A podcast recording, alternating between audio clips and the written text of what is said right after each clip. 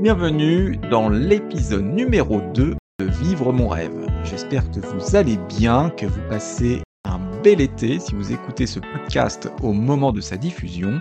Je suis Jérémy Renard, coach professionnel certifié et aujourd'hui nous allons parler de nos grandes décisions. Alors de quelles décisions plus précisément? Finalement, je dirais trois types de décisions. Celles que vous avez déjà prises et dont vous vivez déjà aujourd'hui suite de ces décisions. Ça peut être aussi celles que vous êtes en train de prendre ou sur lesquelles vous êtes en pleine réflexion. Vous rencontrez peut-être des hésitations, des dilemmes. Vous ne vous sentez pas encore complètement prêt, prête à prendre la décision, à trancher comme on dit. Et enfin, les décisions que vous prendrez plus tard. Et alors, vous pourrez toujours réécouter ce podcast, mais oubliez cette fois-ci de tout ce qui se sera dit aujourd'hui. Alors, afin que cet épisode soit le plus illustratif possible, ce que je vous propose, c'est de prendre un exemple concret et précisément, je vais prendre la dernière plus grande décision que j'ai prise pour vous illustrer un cas concret et réel. Alors, il s'agit de quoi Quelle décision? Il s'agit tout simplement de m'être consacré pleinement à l'entrepreneuriat en quittant un emploi de salarié confortable. Il faisait suite pourtant à 5 ans d'études, à près de 20 ans d'évolution professionnelle, donc pas mal de choses à lâcher. Ce n'était pas une décision des plus faciles. Peut-être aussi vous rencontrez-vous des décisions encore plus difficiles. En tout cas, celle-ci était assez ardue, je trouve. Et finalement, une décision qui faisait suite à celle d'avoir créé mon entreprise quelques années plus tôt finalement, on, était en train de passer un cran supérieur.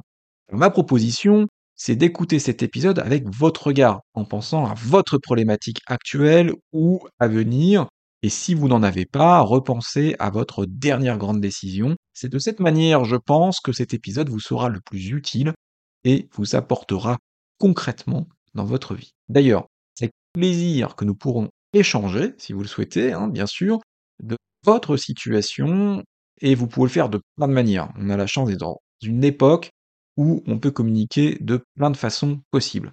Plus précisément, cela peut se faire tout simplement à travers les commentaires de ce podcast, à travers le compte Instagram. Vous savez, hein, il existe un compte Instagram qui s'appelle vivremonrêve.coach, le tout en accent, ou tous les autres réseaux sociaux que vous connaissez bien. On va parler de Facebook, de LinkedIn, et c'est aussi possible par email à hello at vivremonrêve.coach comme. Voilà, maintenant que tout ça a été donné, vous avez toutes les façons possibles de pouvoir communiquer. Plus d'excuses, comme on dit. En tout cas, vraiment ce qu'il faut comprendre. Hâte de vous lire et de pouvoir échanger avec vous. Avant de commencer, j'aimerais pouvoir casser quelques mythes concernant les décisions. Parce qu'on entend quand même beaucoup de choses, évidemment, et j'aimerais échanger avec vous par rapport à ça. Le premier mythe que j'aimerais évoquer, c'est, vous l'avez certainement déjà entendu, Savoir prendre des décisions rapidement, c'est un atout. Je ne suis pas convaincu de ça. Évidemment, s'il y a le feu chez vous, s'il y a une urgence, évidemment, on n'est pas dans la même situation, ça change la donne. Mais souvent, nous parlons quand même de décisions qui vont impacter votre vie pendant des années. On parle de grandes décisions ici. Hein. Donc, un impact sur plusieurs années. Et peut-être que votre vie d'ailleurs. Hein. C'est peut-être aussi une décision qui va avoir un impact que l'on espère évidemment positif pour vos proches. Situation un peu particulière, hein, si on parle d'une décision de rupture, où on va avoir du mal à dire que c'est une décision positive pour tous. Pour autant, évidemment, il y aura un impact aussi pour des proches, et voire plus que vos proches, si on parle par exemple de se lancer dans une action humanitaire. Alors, prendre le temps de la réflexion peut se comprendre. Partir du moment, parce que c'est là où ça devient un peu plus compliqué, que ça ne devient pas de la procrastination. Quel moment est-ce que je prends le bon temps de la réflexion et à partir de quel moment est-ce que je me laisse quelque part engouffrer dans j'ai encore le temps et je me laisse du temps pour vraiment prendre ma décision, vraiment, vraiment être sûr, me sentir prêt ou prête. Sachant que, sans surprise, et ça je pense que vous le savez déjà, on n'est jamais complètement sûr, on n'est jamais complètement prêt, prête, voire c'est plutôt l'inverse. Mais la différence, et je mettre le curseur au bon endroit, je pense qu'on le sait en sentant si on continue d'avancer ou pas, si nous sommes toujours en train de collecter nos ressources ou pas, etc., etc. Deuxième mythe, tout plaquer, c'est le Graal. On l'entend ça, ça fait presque une histoire, vous savez, où le cadre part pour élever des chèvres dans le Larzac, ça me fait sourire, un exemple tellement caricatural évidemment. En plus, il le fait du jour au lendemain, alors là, heu, c'est quelque chose qui sent presque le Graal, comme s'il était, d'un coup, comme ça, par une baguette magique, libéré de tout le poids de la société, de tous ses problèmes, de toutes ses responsabilités. J'ai tout plaqué, peut d'ailleurs paraître comme une décision courageuse. Ah il a eu du courage de faire ça. Réalité que certains, pour ne pas dire beaucoup, en reviennent, sans forcément avoir d'ailleurs mené de si grands changements. Vous avez certainement entendu parler des employés boomerang. Bref, ce type de changement important peut être bénéfique pour certaines personnes, mais encore une fois, un cas ne fait pas l'autre. Alors ce que l'on peut lire ne reflète pas toujours la réalité. Qui va importer ici, c'est évidemment votre décision, votre histoire, selon aussi vos objectifs. Ensuite, même une fois que la décision est prise, la mise en œuvre n'est pas forcément immédiate. Si je reprends euh, mon exemple précédent, vous pouvez décider d'aller vivre à la campagne, d'élever des animaux, pour autant vous allez le faire maintenant, tout plaquer et partir le lendemain. D'ailleurs, c'est même la majorité des cas où on va le faire de manière Donc si vous décidez d'ouvrir un restaurant, pendant un autre exemple, vous pouvez en être complètement convaincu, la décision est prise, actée, mais pour autant, cela pourra se réaliser dans X années parce que vous aurez décidé d'activer cette décision dans un an, deux ans, trois ans, ou plus encore, quelles qu'en soient les raisons, à partir du moment où vous êtes OK avec ça.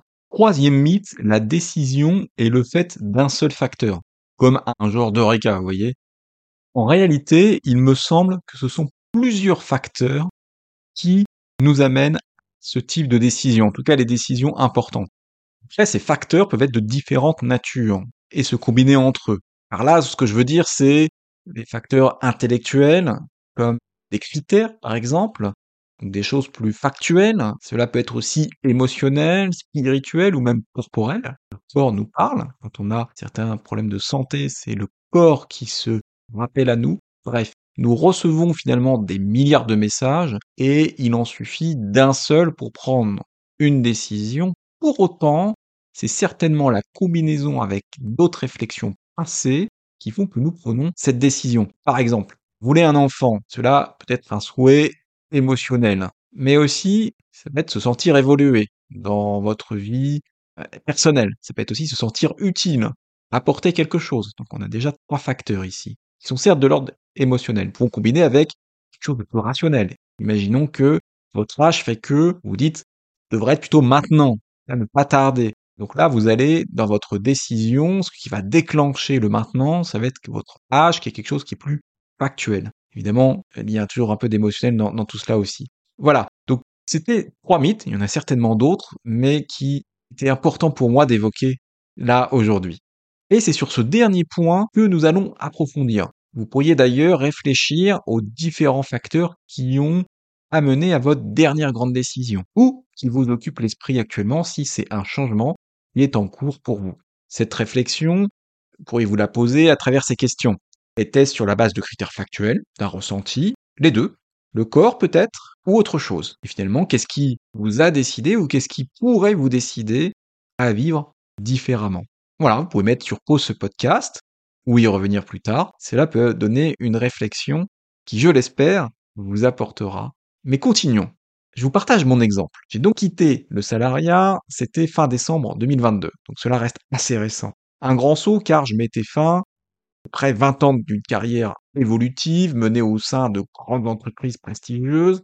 J'avais identifié pas loin de 10 déclencheurs qui m'ont amené progressivement à franchir le cap avec suffisamment de sérénité. Alors 10, ça peut paraître beaucoup, il se trouve que j'ai décortiqué, et c'était pour moi l'occasion de vous donner autant d'exemples en faisant cet exercice, et peut-être de vous retrouver ou de vous inspirer sur certains, sachant qu'évidemment certains vous parleront plus que d'autres. Une dizaine, si je regarde bien, m'ont permis de prendre cette décision avec du coup suffisamment de sérénité et en m'assurant de disposer des ressources essentielles pour me préserver, mais aussi pour réussir mon projet. De manière plus macro, premier point, ce sont les choses que l'on ne veut plus. En général, ce qui nous amène à nous décider, ce sont les choses que l'on ne veut plus. Je voulais sortir d'un métier trop axé dans le financier, la part d'humain était en fait, si j'y regarde bien, parce que j'étais manager jusqu'à 150 personnes, et en même temps, le focus n'était pas ou plus là. J'avais du mal aussi avec la lenteur des projets, car dans ce type d'entreprise, tout le monde a beaucoup à faire, n'a pas le temps, nous dépendons de beaucoup de personnes et cela ralentit. Là, on est sur un critère plutôt factuel, plutôt rationnel. Ensuite, il y a les choses qui nous attirent. Ici, clairement, c'était la passion du coaching qui était là depuis plus de 12 ans, qui m'attirait depuis donc très longtemps, et ce déclencheur était certainement le premier à voir le jour, et le plus fort aussi, sachant qu'il a emmagasiné, je pense, une méga dose d'énergie croissante année après année, et ce qui m'a amené du coup à prendre en compte aussi ce facteur. Troisième facteur et déclencheur, le soutien d'un proche. Évidemment, le fait de se sentir soutenu peut aider. Si vous n'avez pas ce soutien d'ailleurs, il est possible d'en acquérir, soit dans votre entourage, soit dans un entourage plus éloigné, ou avec l'aide d'un coach, cas échéant, qui vous permet du coup de vous lancer, non pas seul, mais accompagné, et encore une fois d'avoir ce sentiment d'être soutenu, de ne pas être confronté seul dans votre aventure. Cela peut avoir aussi un côté plus rassurant, évidemment. Ensuite, si je continue la quarantaine, c'est vrai que c'était l'âge de la quarantaine, il y a toute une légende autour de cet âge-là. Je pense qu'il y a quand même une part de vrai dans tout ça. Je l'ajoute donc dans la liste des déclencheurs. Ensuite, c'est les premiers succès, la reconnaissance des autres. Avant de me lancer, j'avais déjà eu l'occasion de pratiquer le coaching. Et évidemment, c'est quelque chose que j'ai pu constater par moi-même, qui me donnait des preuves, des témoignages. Je remercie d'ailleurs encore une fois tous ces coachés et qui ont d'ailleurs eux-mêmes pris des grandes décisions. Et ceci dit du coup un cercle vertueux qui était un autre de mes déclencheurs.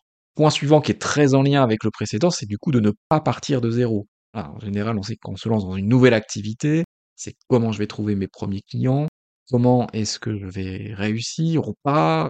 Je ne partais pas de zéro, ni en termes de chiffre d'affaires, ni en termes de clients, ni en termes d'expertise, etc., etc. Ensuite, les atouts.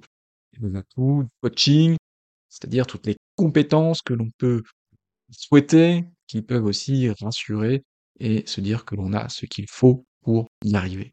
Avoir des économies aussi, car lâcher un travail, évidemment, on doit toujours pouvoir vivre, c'est nos besoins primaires, et il faut pouvoir les combler. Donc, s'assurer d'avoir des ressources. Je parlais tout à l'heure donc de ce terme hein, de ressources. L'aspect financier en fait partie. On ne se lance pas sans savoir si on pourra assurer un minimum nos propres besoins et éventuellement ceux de notre famille si nous en avons une, voire des enfants. La formation, c'était aussi un des déclencheurs qui avait eu lieu quelques mois avant, mais quelques années plutôt, et qui était aussi quelque chose de pilier et qui avait une étape précédente, puisque dans ce côté progressif de la décision. Puis des choses plus particulières, on va parler ici Becky Coaching, qui est un stage de coaching avec des chevaux que j'avais suivi et qui m'a permis de faire de grandes prises de conscience, comme notamment qu'est-ce qui est le plus important pour mes proches? Est-ce que c'était le confort matériel ou est-ce que c'était quelque part donner l'exemple, l'inspiration de ce qu'est l'épanouissement au travail et même, je dirais, plus globalement dans sa vie. Donc ça, c'était aussi un des déclencheurs. Et tout simplement, terminerai avec celui-ci, c'est de s'appliquer ce que je fais pour les autres que j'ai pu faire pour les coacher, je me l'applique évidemment à moi-même, et je garde toujours en tête que ce qui fait la différence entre une vie réussie ou non réussie, c'est l'action. Le courage et la force de nos actions sont les prérequis pour une vie riche. Du moins, c'est une croyance, qui beaucoup d'ailleurs, que je garde en tête. D'ailleurs, imaginez que vous vous arrêtiez à l'idée à chaque fois. Vous avez des idées, mais vous ne les concrétisez jamais quoi ressemblerait votre vie si vous n'agissez du coup jamais? Est-ce qu'elle aurait la même circonstance, la même saveur? Je vous laisse répondre de votre côté pour vous faire aussi votre propre point de vue.